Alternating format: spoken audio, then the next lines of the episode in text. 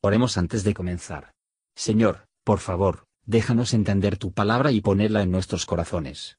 Que moldee nuestras vidas para ser más como tu Hijo. En el nombre de Jesús preguntamos. Amén. Capítulo 13 Y he aquí que un varón de Dios, por palabra de Jehová, vino de Judá a Betel, y estando Jeroboam al altar para quemar perfumes, él clamó contra el altar por palabra de Jehová y dijo, Altar, altar, así ha dicho Jehová, He aquí que a la casa de David nacerá un hijo llamado Josías, el cual sacrificará sobre ti a los sacerdotes de los altos que queman sobre ti perfumes, y sobre ti quemarán huesos de hombres. Y aquel mismo día dio una señal diciendo, Esta es la señal de que Jehová ha hablado. He aquí que el altar se quebrará, y la ceniza que sobre él está se derramará. Y como el rey Jeroboam oyó la palabra del varón de Dios, que había clamado contra el altar de Betel, extendiendo su mano desde el altar, dijo, Prendedle. Mas la mano que había extendido contra él se le secó, que no la pudo tornar así. Y el altar se rompió y derramóse la ceniza del altar conforme a la señal que el varón de Dios había dado por palabra de Jehová. Entonces respondiendo el rey dijo al varón de Dios, Te pido que ruegues a la faz de Jehová tu Dios, y ora por mí, que mi mano me sea restituida. Y el varón de Dios oró a la faz de Jehová, y la mano del rey se le recuperó y tornóse como antes. Y el rey dijo al varón de Dios, Ven conmigo a casa y comerás, y yo te daré un presente. Mas el varón de Dios dijo al rey, Si me dieses la mitad de tu casa, no iría contigo, ni comería pan ni bebería agua en este lugar. Porque así me está mandado por palabra de Jehová, diciendo, No comas pan, ni bebas agua, ni vuelvas por el camino que fueres. Fuese pues por otro camino, y no volvió por el camino por donde había venido a Betel.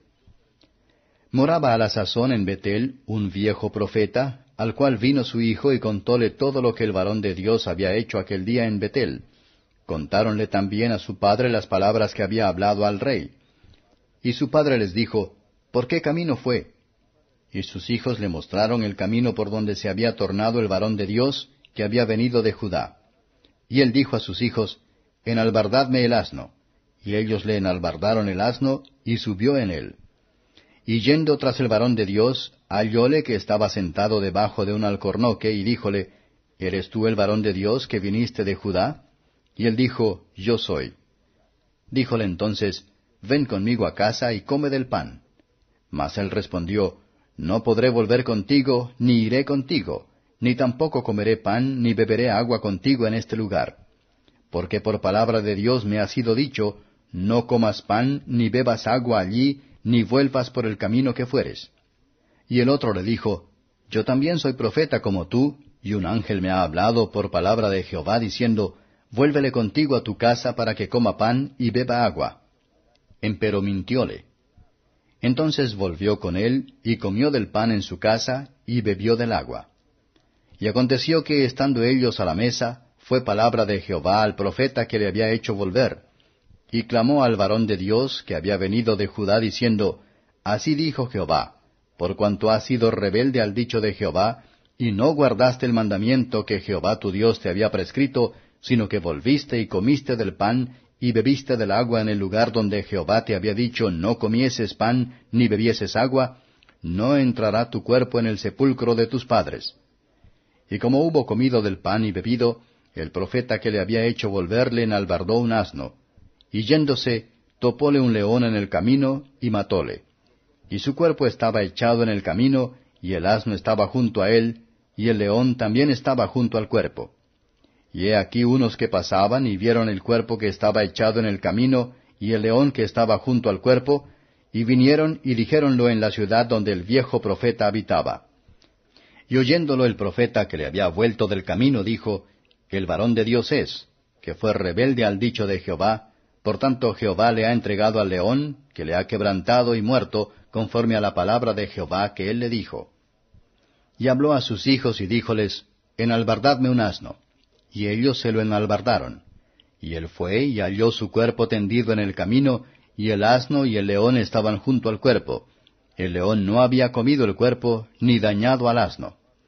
Y tomando el profeta el cuerpo del varón de Dios, púsolo sobre el asno y llevóselo. Y el profeta viejo vino a la ciudad para endecharle y enterrarle. Y puso su cuerpo en su sepulcro, y endecháronle diciendo, Ay, hermano mío. Y después que le hubieron enterrado, habló a sus hijos diciendo, Cuando yo muriere, enterradme en el sepulcro en que está sepultado el varón de Dios. Poned mis huesos junto a los suyos. Porque sin duda vendrá lo que él dijo a voces por palabra de Jehová contra el altar que está en Betel, y contra todas las casas de los altos que están en las ciudades de Samaria. Después de esto, no se tornó Jeroboam de su mal camino, antes volvió a hacer sacerdotes de los altos de la clase del pueblo, y quien quería se consagraba y era de los sacerdotes de los altos. Y esto fue causa de pecado a la casa de Jeroboam, por lo cual fue cortada y raída de sobre la haz de la tierra. Comentario de Matthew Henry I Reyes capítulo 13, versos 1 a 10. En amenazando el altar, el profeta amenaza al fundador y adoradores. Culto idolátrico no continuará, pero la palabra del Señor perdurará para siempre. La predicción claramente declaró que la familia de David continuaría, y apoyara la verdadera religión, cuando las diez tribus no serían capaces de resistirlas. Si Dios, en la justicia, se endurecen los corazones de los pecadores, para que la mano se han extendido en el pecado que no puede tirar de nuevo por medio del arrepentimiento. Que es un juicio espiritual, representado por esto, y mucho más terrible. Jereboam buscó ayuda, no de sus becerros, sino de solo, de su poder de Dios, y su favor. Llegará el momento en que los que odian la predicación, le espera de las oraciones de los fieles ministros. Jereboam no desea el profeta orar para que su pecado sea perdonado, y su corazón ha cambiado, sino solo que su mano pudiera ser restaurada. Él parecía afectado por el momento tanto con el juicio y la misericordia. Pero la impresión se disipó. Dios prohibió a su mensajero para comer o beber en Betel, para mostrar su odio por su idolatría y apostasía de Dios, y para enseñarnos a no tener comunión con las obras de las tinieblas. Los que no han aprendido la abnegación, que no puede contenerse una comida prohibida, versos 11 a 22. Conducta del viejo profeta prueba que él no era realmente un hombre de Dios. Cuando el cambio se llevó a cabo en virtud de Jereboam, que él prefería su facilidad e interés a su religión tomó un muy mal método para llevar el buen profeta a espalda. Todo era una mentira. Los creyentes la mayoría están en peligro de ser extraída de su deber por pretextos plausibles de santidad. Podemos preguntarnos que el profeta impío quedó impune, mientras que el hombre santo de Dios fue repentina y severamente castigado. ¿Qué vamos a hacer con esto? Los juicios de Dios están más allá de nuestro poder de imaginar, y hay un juicio venidero. Nada puede excusar a cualquier acto de desobediencia deliberada. Esto muestra lo que deben esperar que escuchan al gran engañador. Los que ceden a él como un tentador, serán aterrorizados por él como un torturador. A los que ahora adula a, él volará después a, y al que llaman el pecado, él tratará de conducir a la desesperación, versos 23 a 34. Dios está disgustado por los pecados de su pueblo, y ningún hombre debe ser protegido en la desobediencia, por su oficina, su cercanía a Dios, o cualquiera de los servicios que ha hecho por él.